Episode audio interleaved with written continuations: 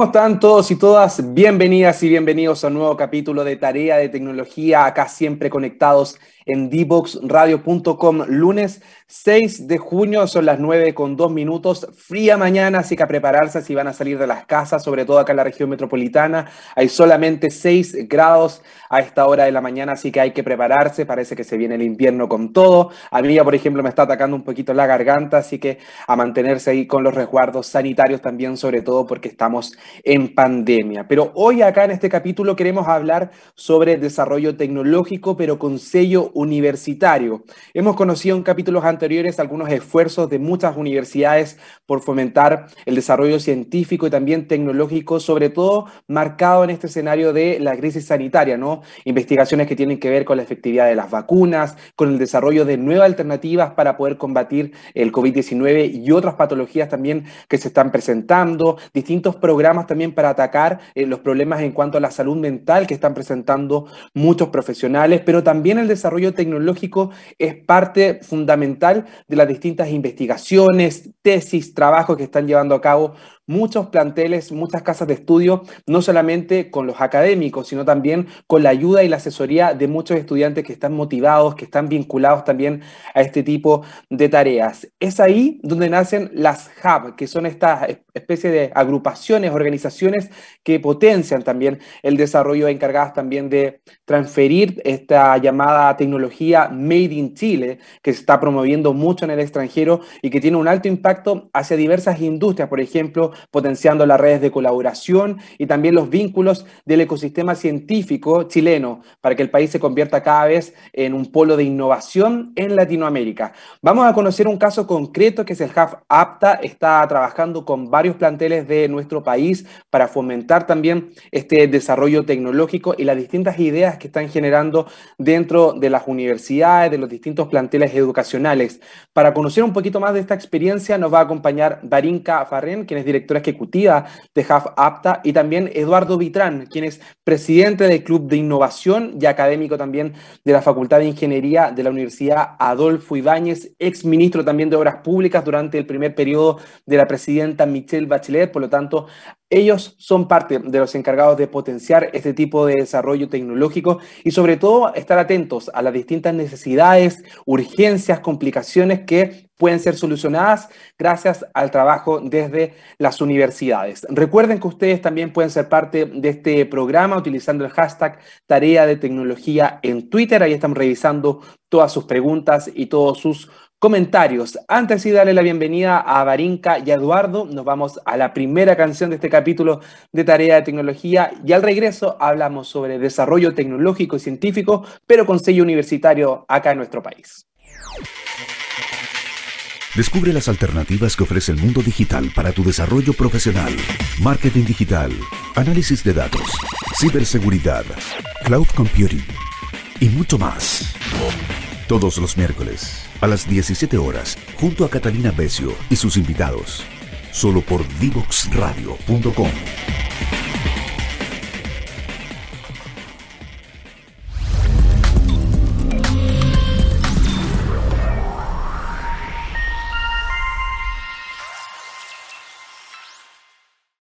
No te quedes fuera.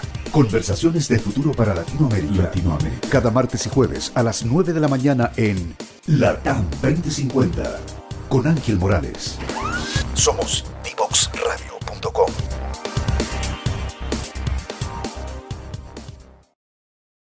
Desarrollo científico y tecnológico, pero esta vez con sello universitario. De eso queremos hablar en este capítulo de Tarea de Tecnología y recuerden que también pueden ser parte utilizando el hashtag Tarea de Tecnología en Twitter. Pero no voy a hablar yo, voy a hablar dos personas que de verdad se dedican a esto, se dedican a potenciar los distintos proyectos que se están generando en las casas de estudio de nuestro país y para eso le doy la bienvenida a nuestros dos invitados. Parto con la primera, ella es Barinka Farren, directora ejecutiva de HAF hasta Barinka, bienvenida acá a Tarea de Tecnología.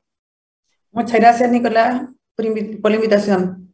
Y también va a estar con nosotros Eduardo Vitrán, quien es presidente del Club de Innovación, también académico de la Facultad de Ingeniería de la Universidad Adolfo Ibáñez y ex ministro de Obras Públicas durante el primer periodo de la presidenta Michelle Bachelet. Eduardo, bienvenido también acá a Tarea de Tecnología. Buenos días, gracias por la invitación. Comenzamos con Barinca entonces porque yo creo que muchas personas no conocen bien a qué se refieren los hubs, a qué se dedican específicamente y cómo se vinculan también con las distintas universidades. Si nos puedes contar un poquito, Barinca, cómo nace este proyecto acá en Chile. Sí, mira, bueno, eh, yo te voy a contar lo que hacen los hubs de transferencia tecnológica ya eh, en la actualidad. La verdad es que un hub de transferencia tecnológica es complejo de explicar. De hecho, cada vez que voy al médico, hablo con mi papá, qué sé yo, es como no, no, no se entiende, digamos, qué, qué, es lo que hacemos. Pero lo que hacemos es que nosotros trabajamos con las investigaciones que nacen en la academia y las convertimos en productos, ¿ya? Para que tengan un impacto en la sociedad, ¿cierto? En la economía, en el medio ambiente. Eso es lo que, eso es lo que hacemos y, y hacemos esta transferencia de tecnología a través de un contrato de licencia hacia una empresa establecida o hacia un emprendimiento de base científica tecnológica. Eso es de manera muy simple.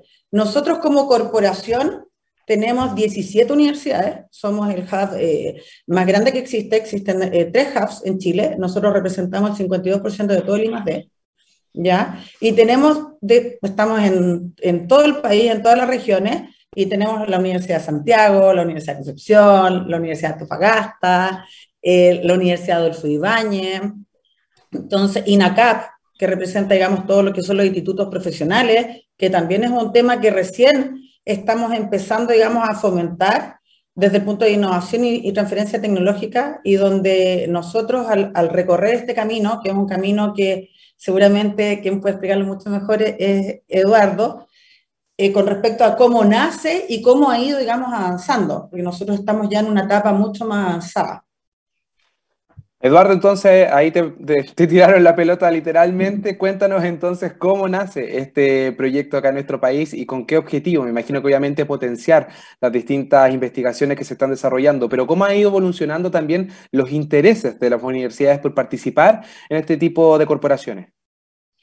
Sí, eh, la verdad es que esto nace, la idea, eh, en el año 2008, ya hace bastantes años, en el Consejo Nacional de Innovación para la Competitividad, eh, se hizo estudios para tratar de, entender y evaluar eh, cuál era el aporte que estaban haciendo las universidades a través del ámbito de la investigación al desarrollo económico, social y de las políticas públicas del país.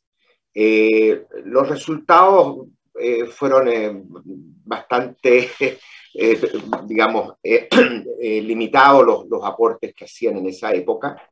y eso dio pie para hacer algunos estudios con consultores internacionales y proponer la generación en Chile de mecanismos que habían tenido impacto en otros países, principalmente anglosajones,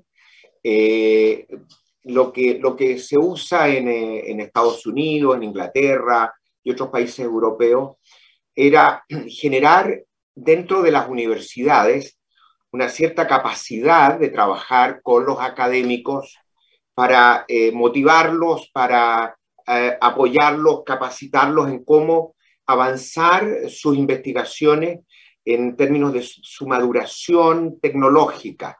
Normalmente las universidades en Chile eh, estaban muy orientadas a hacer investigación fundamental, eh, investigación aplicada menos, bastante menos, y por lo tanto, eh, como los esfuerzos del país en investigación y desarrollo son muy limitados, desde el punto de vista del desarrollo económico y social del país, era muy importante de alguna manera impulsar, reorientar, estimular el esfuerzo de las universidades a enfocarse en problemas nacionales para tener impacto en la economía y en la sociedad.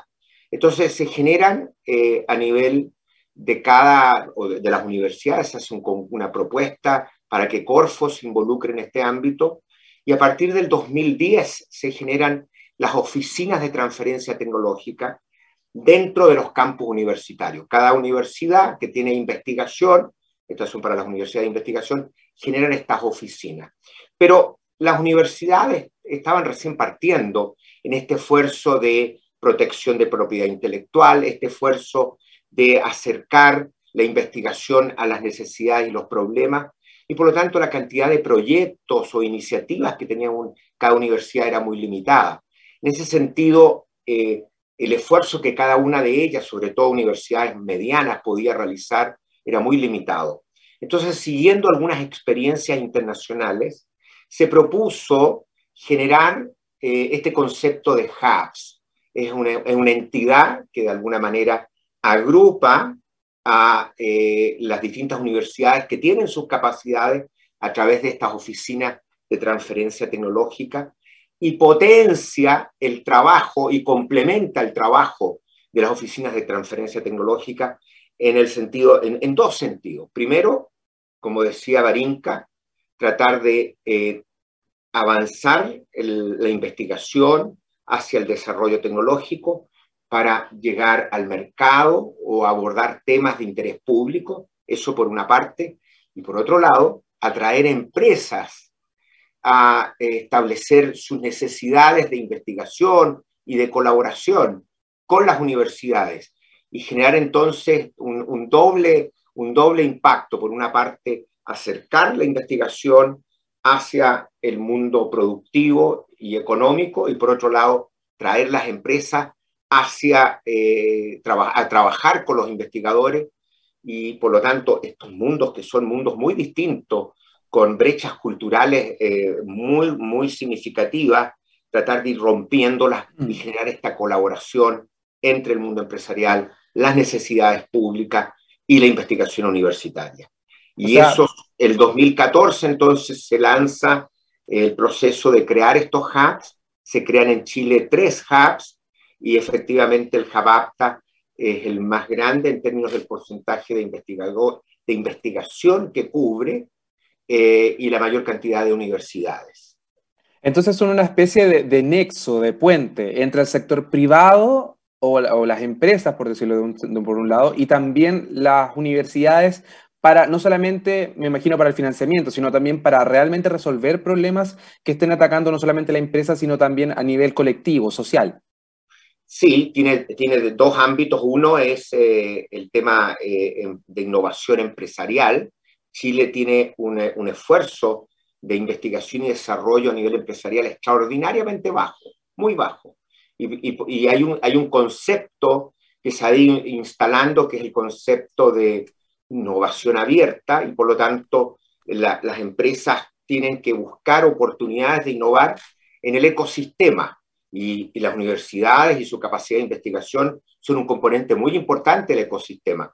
Entonces, de lo que se trata efectivamente, por una parte, es vincular, ya sea empujando en la investigación y desarrollo a las necesidades del mercado, por una parte, o trayendo a las empresas a trabajar con los investigadores en temas o en desafíos que ellos tengan. Pero también hay otro ámbito, que es el de las políticas públicas y de las necesidades sociales eh, y económicas del país. También se requiere innovación y, hay mucha investigación que se hace en las universidades que está orientada en esos ámbitos.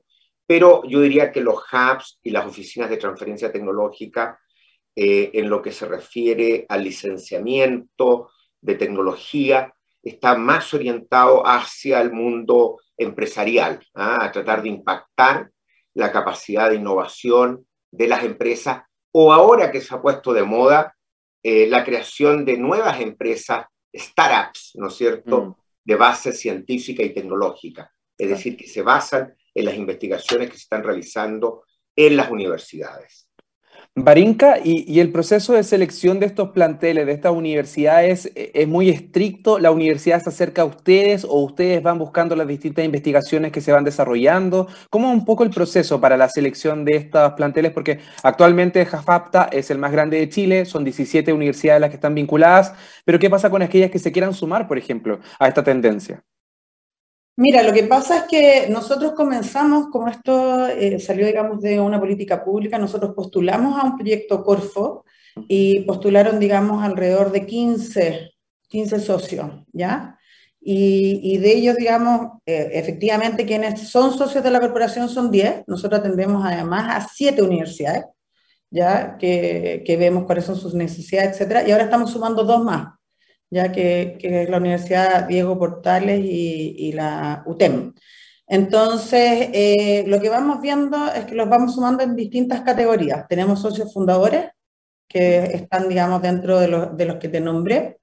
y los otros, digamos, se suman porque la idea es que, y como bien dijo Eduardo, la idea es apoyar tanto a las más grandes a que esto explote, ¿cierto? Y que se, en el fondo que existe una eh, sofisticación del ecosistema, porque lo que ha pasado es lo siguiente, es que eh, con los mismos desafíos abiertos, hay empresas que han transitado todo el camino que, que, es de los desafíos, ¿cierto? De la innovación abierta, que además está súper bullada y súper de y que han empezado desde cosas súper simples, como las empezaron con hackatones, luego desafíos de innovación abierta y ahora están en Corporate Venture Capital. Entonces, que ya son empresas o que quieren empezar a utilizar modelos de company building, ¿cierto? Entonces han transitado todo este, todo este camino. Y nosotros también hemos ido mejorando, digamos, nuestra oferta de capacidades en cuanto a vinculación eh, desde las universidades hacia las empresas. Perfecto, entonces ahí queda un poco más claro para todos aquellos que estén interesados también en, sumarse ¿no? al trabajo que está realizando HubHapta. Eduardo, eh, bueno, los Hub en Chile se concretan a partir del 2014, entonces, como tú nos comentabas anteriormente, y desde ahí en adelante, ¿cómo han ido evolucionando las distintas investigaciones? ¿Cómo se ha ido fomentando y sobre todo los intereses de las universidades al momento de desarrollar no, tan solo tecnología, sino también investigaciones? ¿Cómo, ¿Cómo podríamos resumir un poco la evolución que han tenido desde entonces gracias al apoyo que están entregando la hub? La, operación eh, se estructura a, través de una convocatoria de Corfo eh, y yo me acuerdo que esto ya empiezan a estructurarse los, eh, los hub 2017, 2016, 2017, tomó algunos años, ¿no es cierto?, el proceso de llamar la convocatoria, preparar las propuestas y iniciar la operación. Eh, inicialmente eh, la tarea era eh, muy básica en el sentido de tratar de entender y evaluar cuál era el portafolio de investigaciones que tenían las universidades, cuál era el grado de protección de propiedad intelectual, cuál era el nivel de maduración de esas investigaciones. Las investigaciones, como decía anteriormente, pueden ser muy básicas o pueden ir avanzando a resolver problemas aplicados y pueden avanzar luego al desarrollo de tecnología. Entonces, eh, uno puede transferir al sector privado básicamente investigaciones que ya han progresado y que están en el ámbito del desarrollo de sus tecnologías. Eh, uno puede, normalmente lo que ocurre es que cuando parte con una, con una, con una tecnología, primero hay una fase de prototipo, eh, una vez que prueba el prototipo, valida la idea, tiene que pasar a una fase de pilotaje. El pilotaje eh, es un ambiente que trata de replicar lo que ocurriría en la realidad y ahí entonces está más madura la tecnología para poder ser transferida y escalada a una empresa. ¿Y qué es lo que ocurrió? Eh, en, en, las primeras evaluaciones, yo diría que esto ocurrió con los tres hubs que se generaron, eh, se encontró que eh, el portafolio de investigaciones que estaban siendo impulsadas hacia el mercado por las oficinas de transferencia tecnológica que habían partido unos cinco años antes su trabajo, eran las oficinas internas a las universidades, eh, estaban todavía muy inmaduras. habían muy pocas, muy pocas tecnologías que estaban en condiciones de ir eh, de inmediato a ser comercializadas, es decir, a ser licenciadas o tratar de armar una empresa, un startup para llegar al mercado. Entonces una tarea inicial eh, muy importante de ir trabajando con las distintas tecnologías y eh, ir proponiendo tareas que había que realizar, ya sea en términos de maduración tecnológica, para lo cual se requería hacer eh, eh, pilotajes o prototipos, y al mismo tiempo el esfuerzo de protección de propiedad intelectual. Porque si uno quiere desarrollar un negocio con tecnología, la primera preocupación que tiene que uno tener es que cuando madura esa tecnología uno tenga lo que se llama la libertad para poder operar. Eh, la, libertad para poder operar en el mercado significa que si yo lanzo una nueva tecnología, no venga un tercero y me diga, mira, esa tecnología yo la tengo protegida y es, mía. Por lo tanto, todo lo que tú has hecho no lo puedes comercializar y queda en el fondo disponible para un tercero. Entonces, Para tener esa libertad de operación, yo tengo que ir a un proceso de patentamiento eh, eh, que me da una especie de un periodo de, varios años en que yo tengo exclusividad para el empleo de esa tecnología en términos comerciales. ¿Por qué se hace esto? Para generar incentivos para la investigación. Además, me permite tener un cierto, eh, una cierta capacidad de, estar solo inicialmente en el desarrollo de la tecnología. Entonces, me da la oportunidad de recuperar la inversión y eso me genera incentivos entonces en invertir en nuevas tecnologías eh, y así eh, poder hacer un aporte a la sociedad, pero al mismo tiempo generar recursos a través del licenciamiento. Normalmente hay asociados royalties que vuelven a los inventores y a la universidad. y por lo tanto se genera ahí un flujo de recursos en el mediano largo plazo. Pero la razón principal para hacer esto es tener impacto socioeconómico. ¿ah? Más que las platas, es cómo la universidad puede empezar a, generar un impacto en la sociedad. Y, como decía, la primera etapa fue una etapa más bien eh, de trabajo con las OTLs, con las universidades, de ir madurando eh, ese portafolio, de generar mejores prácticas, de generar prácticas de laboratorio que fueran adecuadas.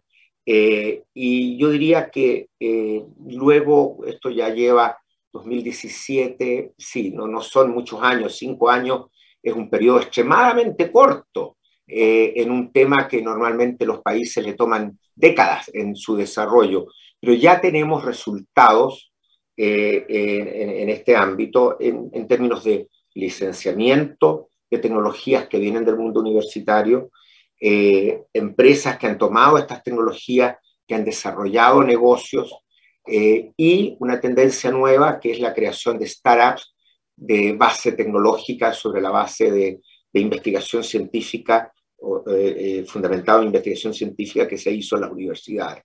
Estamos todavía en un proceso de aprendizaje de las universidades eh, y, de una interacción virtuosa entre los hubs y las oficinas de transferencia tecnológica de las universidades. y esto es un tema que, que, toma tiempo, pero hay avances muy, muy importantes y, esto se ha transformado en una política de Estado en que distintos gobiernos están impulsando esto porque entienden que esto eh, puede tener un impacto económico eh, y social muy significativo.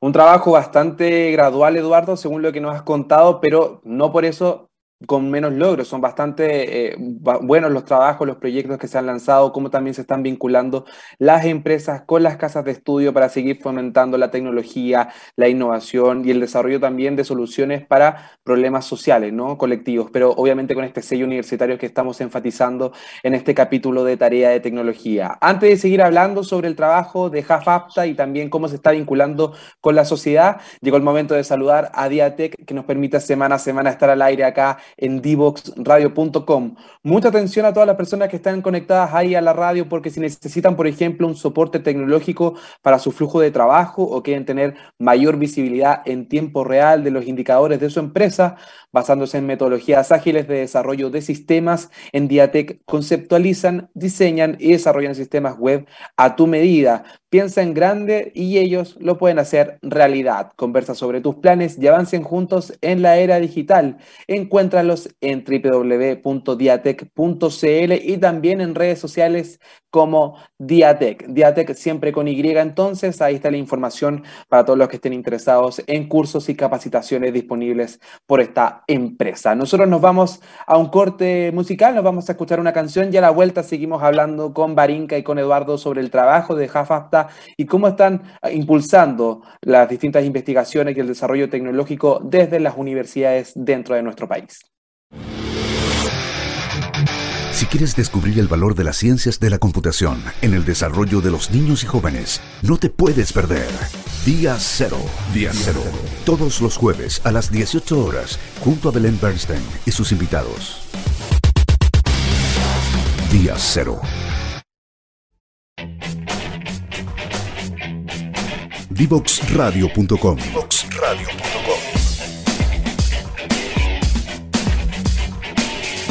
Conversaciones que simplifican lo complejo.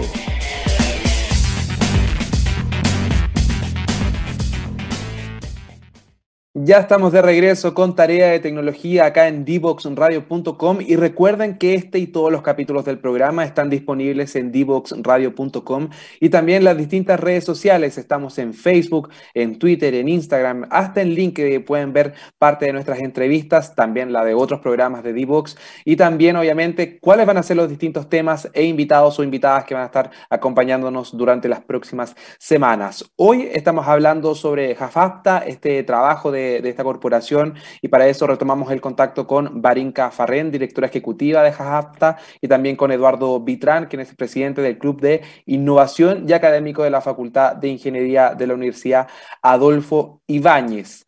Barinca, anteriormente estábamos conociendo un poco eh, cómo se está vinculando esta corporación con las distintas universidades y las casas de estudio, pero queremos saber un poco cómo ha sido la recepción también por parte de los planteles, sobre todo porque ustedes les ayudan a impulsar, a potenciar las distintas investigaciones, los desarrollos también tecnológicos que van eh, desde las propias salas de clase, en muchos casos, desde la investigación interna y que obviamente son oportunidades para solucionar problemas no tan solo de empresas, sino también de la sociedad en general. Mira, nosotros tenemos un variopinto de universidades súper, en el fondo, diverso. Algunas que están recién iniciándose en estos temas y otras que están mucho, mucho más avanzados. O sea, sí tenemos eh, una Universidad de Santiago, ¿cierto?, que, que tiene altos índices de, de, patentamiento, pero no así de transferencia tecnológica, con la cual estamos trabajando muy, muy de la mano para que efectivamente eso, eso cambie y las tecnologías, los patentes que ellos tienen, puedan llegar a convertirse en productos. Y tenemos universidades que están eh, partiendo y necesitan institucionalidad y la estamos apoyando en, en, en, el rayado cancha, como es la Universidad ¿cierto? de Tarapacá. Entonces, tenemos diversas universidades con las cuales hemos ido trabajando bastante bien en el sentido de encontrarle a cada una distintas propuestas de valor, ¿ya? Y eso es algo en lo que hemos ido eh, evolucionando y hemos ido dándonos cuenta qué es lo que necesita cada una y cómo podemos hacer, si bien algo transversal, también algo particular para cada uno en ciertos aspectos. ¿ya? Eh, una de las cosas más importantes, yo diría que, que, hemos hecho, es que hemos logrado dinamizar el ecosistema. O sea, realmente salieron un montón de, de nuevos programas dentro de las universidades, por ejemplo, para tratar todo lo que son los emprendimientos de base científica tecnológica. Que eso, si bien, digamos, existían, no estaba el impulso. Yo trabajé durante muchos años en, en la Universidad de Chile. Creé el área de transferencia tecnológica, ¿ya? Y en esa, en esa creación, si bien logramos sacar muchas tecnologías, eh, fue para crear ciertos procedimientos, pero no, no, atendíamos los emprendimientos de base científica tecnológica, cosa que ahora, digamos, hay distintos programas, las universidades, digamos, quieren tener herramientas para poder ayudar a los investigadores, ayudar a los alumnos, etc. Entonces, una de las cosas que yo creo que es súper importante es ver esta evolución del hub, ¿ya? Desde entender eh, cómo funciona la gobernanza, cómo interactuar con las distintas universidades, hasta este cambio, digamos, en el directorio que, que se produce, digamos, en, en la asamblea del, del, 5 de mayo. Oh, qué terrible cómo pasa el tiempo. Eh, y eh, llegan, digamos, bueno, además de, de, que se suman algunas nuevas universidades al directorio, nos acompaña, bueno, Eduardo Vitrán, desde toda su experiencia de la creación de los hubs, ¿cierto? Ex VP de Corfo, entonces eh, un súper buen aporte. Nos acompaña también David Chang desde la Universidad de Duke, o sea, cómo se transfieren tecnologías allá y especialmente tecnologías digitales, en la cual nosotros no tenemos mucha experiencia como país y necesitamos tener, ¿ya? Eh, tenemos a Francisca Martín, que es del Foro Innovación de los premios Boni, porque sabemos que esto además es súper importante comunicarlo, Nicolás, y comunicarlo de una manera simple, que nos cuesta mucho porque vamos con los startups, cierta transferencia tecnológica, etcétera, y como que todo lo damos por hecho y en realidad tenemos que empezar a, tener un lenguaje mucho más, que llegue mucho más allá, que le interese, digamos, a, a, a todas las personas en general. Y se suma además Su Chen Chen, que es una investigadora que trabaja en, en eh, un laboratorio farmacéutica, farmacéutico y que ha transitado este camino de llevar tecnologías, digamos, a, a convertirlas en productos, que es bastante difícil.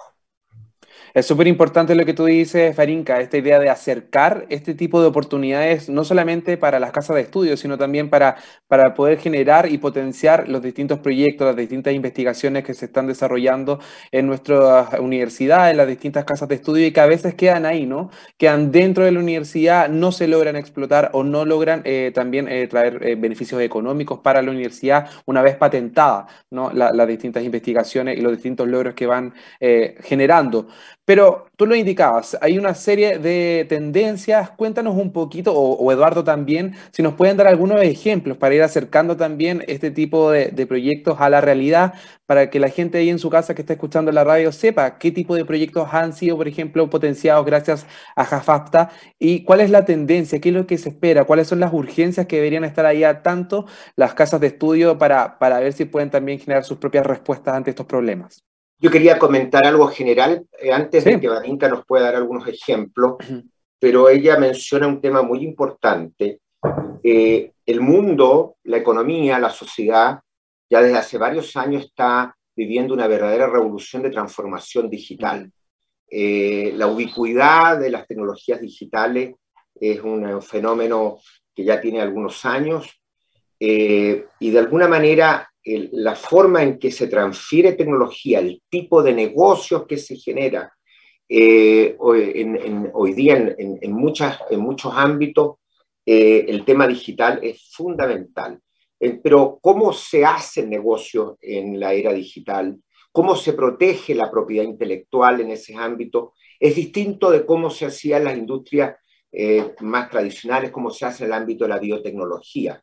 Eh, uno eh, protege en general, ¿no es cierto?, el código eh, de software, por ejemplo, pero eso es una protección que, sirve poco porque uno modifica el software y puede operar. Entonces, todo el tema de, armar modelos de negocios sobre la base de tecnologías digitales es un tema fundamental en que yo diría que están recién las universidades, los académicos, empezando a vislumbrar eh, cómo funciona ese mundo. De hecho, la mayoría de, los negocios nuevos, de los startups, no está saliendo de investigaciones universitarias, sale de otros ámbitos.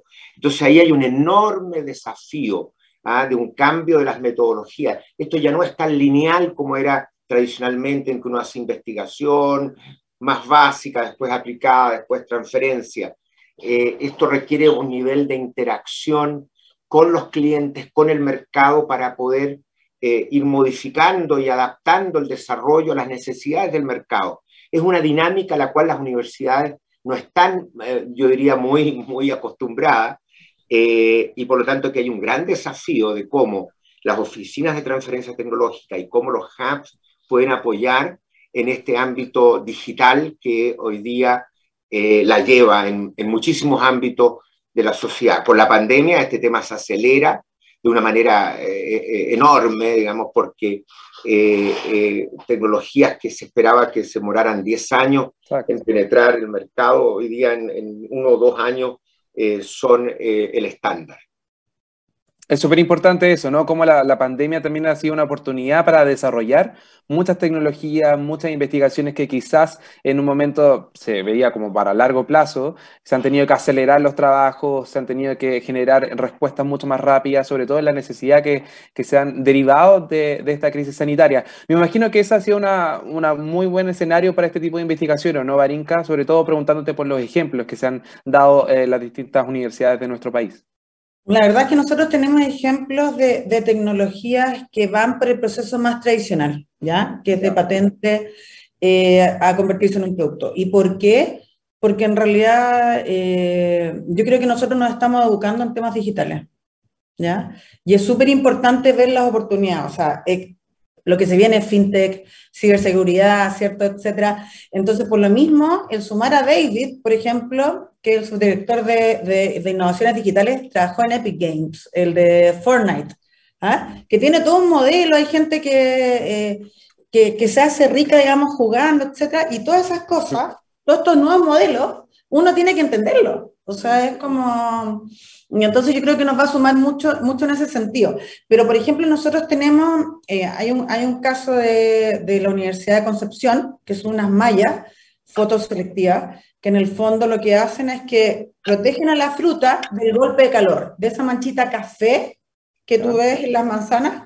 Bueno, eso hace que Chile pierda 100 millones de dólares en exportación de, de manzanas. ¿Ya? Entonces, eh, hay un investigador que se llama Richard Bastías, que es de la sede de Chillán, quien dijo, oye, realmente esto es un problema, voy a crear estas mallas que lo que hacen es que difunden la luz, no de manera, no llega la luz de manera directa, sino de manera difusa. Entonces la planta sigue creciendo, es necesaria, ¿cierto? El, el, sol. Entonces sigue creciendo, eh, todo mucho mejor, y lo que hace es que no le da este golpe de calor. En Chile, nosotros la vendimos a, a una empresa, eh, o sea, vendió acá a una empresa y tenía ventas de alrededor de 10 millones de pesos. Nosotros fuimos a México a ofrecer estas mallas donde invirtieron alrededor de 250 mil dólares por probarla en berries. ¿ya? Nos dimos cuenta que el calibre del berry es mejor, o sea, el berry es más grande. ¿ya? La planta después de la post cosecha queda en mejor estado. ¿ya? Y además ocupa el 40% menos de agua, la planta. Entonces, si te das cuenta, obtuvo un montón de beneficios eh, distintos, pero necesitabas a alguien que invirtiera, ¿ya? Y que creara además una línea de trabajo, porque es súper importante, o uno puede transferir tecnología y esto puede quedar y vender muy poquito, o uno puede transferir una tecnología a una empresa que realmente haga todo el marketing y la logística, ¿ya? Y convierta en esto una unidad de negocio de nuevo negocio. Y ahora nosotros con esa tecnología vendemos 5 millones de dólares, ha vendido en dos años. Eh, está en México, en Perú, eh, está en Costa Rica, en Colombia, va a ingresar este año, esperamos, a Estados Unidos. Eh, y la verdad es que eso ha sido con una gestión súper activa del hub, de la universidad, del investigador y de la empresa. Y eso es sin duda un caso de éxito que ha sido reconocido incluso en el, extranjero. Él, él, se ganó el premio de tecnologías que hacen del mundo un lugar mejor, ¿ya? Un premio norteamericano, porque efectivamente además eh, con todo lo que tenemos de, la escasez hídrica, nos damos cuenta de que es una tecnología súper importante. Y eso es algo que no hubiese llegado, digamos, a tener el impacto que tiene si es que no se hubiese empujado completamente. Y nosotros lo que nos dedicamos es a eso, hacer una gestión súper activa. A nosotros nos miden por cuántas tecnologías llegan al mercado. Oye, perfecto ese ejemplo y a tener mucho ojo entonces todas las personas que están estudiando o que son académicos, por ejemplo, que nos están escuchando y trabajan en una casa de estudio, pueden tener entonces el respaldo, el apoyo de JAFAPTA eh, si están interesados, obviamente, porque la idea es potenciar este tipo de investigaciones, de desarrollos que solucionan no solamente problemas que tengan que ver con tecnología, sino también algo como la agricultura, como el ejemplo que estaba indicando Barinca, y distintas eh, necesidades también o urgencias que se van generando eh, de acuerdo a la escenario que se está viviendo no solamente en nuestro país, sino también como el, problema de la crisis hídrica, que no solamente afecta a Chile, sino también es un problema global. Distintas alternativas, distintas soluciones están saliendo desde nuestro país, desde las distintas universidades, y es ahí donde hay que potenciarlas y obviamente el trabajo de JAFAPTA va en ese sentido. Se nos fue muy rápido el tiempo, de verdad, Eduardo Barinca, un gusto que nos hayan acompañado esta mañana acá en Tarea de Tecnología y esperamos que cualquier novedad respecto a los distintos proyectos que van generando las universidades nos cuenten y puedan estar nuevamente acá en nuestro programa. Muchas gracias, gracias. por la invitación. Gracias, muy amable. Y nosotros nos vamos a la tercera y última canción de este capítulo y a la vuelta al último bloque para despedir el capítulo del día de hoy. Te invitamos a conocer el destacado rol central de la educación técnica profesional en Chile, sus innovaciones, desarrollos y el importante impacto que genera en las personas y los territorios. Cada jueves, 17 horas, junto a Elizabeth Zapata, solo en divoxradio.com.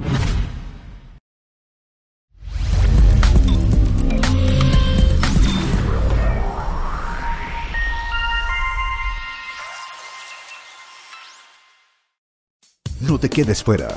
Conversaciones de futuro para Latinoamérica. Latinoamérica. Cada martes y jueves a las 9 de la mañana en Latam 2050 con Ángel Morales. Somos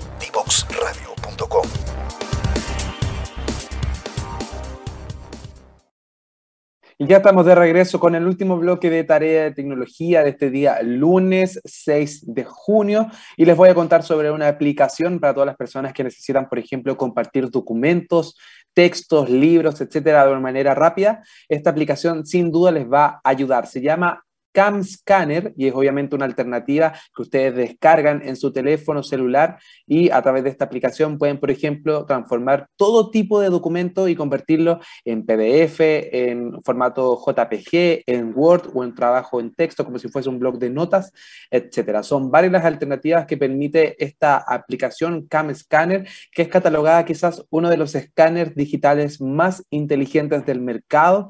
Tiene una confianza, de, o sea, cuenta con la confianza, mejor dicho, de más de 750 millones de usuarios en el mundo que ya han descargado esta aplicación que es totalmente gratuita y que está disponible para teléfonos con sistema iOS como también para Android. Permite también incluso al momento de escanear, tiene opciones para modificar ciertos errores, lograr un mejor acabado sobre todo en los elementos escaneados. Ahí estamos viendo parte de las imágenes de cómo funciona esta aplicación. Es muy sencilla, solamente uno tiene que eh, dejar el texto en una superficie plana, con el teléfono se toma una fotografía y luego se escanea y automáticamente permite ser compartido a través de otras plataformas digitales como por ejemplo WhatsApp, eh, a través de eh, Facebook Messenger, etcétera. Tiene bastantes alternativas para poder compartir este tipo de documentos. Ahí están viendo que encuadra el texto, la hoja, por decirlo así, y así se puede escanear de una manera mucho más rápida y una vez que ya tenga esta fotografía, este escáner, ustedes pueden incorporar o cambiar elementos, agregar texto, destacar alguno con distintas herramientas que tiene como un lápiz, como un destacador virtual, etc. Son muchas las alternativas que entrega este, eh, a esta aplicación Cam Scanner que es catalogada, como les comentaba, como el mejor escáner eh, o el más inteligente, mejor dicho, del mercado. Muchas personas ya lo están utilizando y es súper útil sobre todo para las personas que necesitan compartir documentos de una manera mucho más rápida, que requieren también difundir este tipo de contenido muchas veces en papel o desean transformarlo a un formato digital. Esta, esta herramienta entonces les puede servir de mucha ayuda. Cuéntanos después qué les parece, si tienen otra alternativa. Siempre ahí estamos pendientes a todos sus comentarios con el hashtag tarea de tecnología en Twitter. Ahí estamos revisando todos sus mensajes. Con esta información nosotros nos despedimos y cerramos este capítulo del día lunes y nos volvemos a encontrar el miércoles con un nuevo invitado o invitada para seguir hablando de innovación, de tecnología, pero siempre con el fin de apoyar el aprendizaje, el conocimiento y la educación en nuestro país. Nos vemos y que tengan una excelente jornada.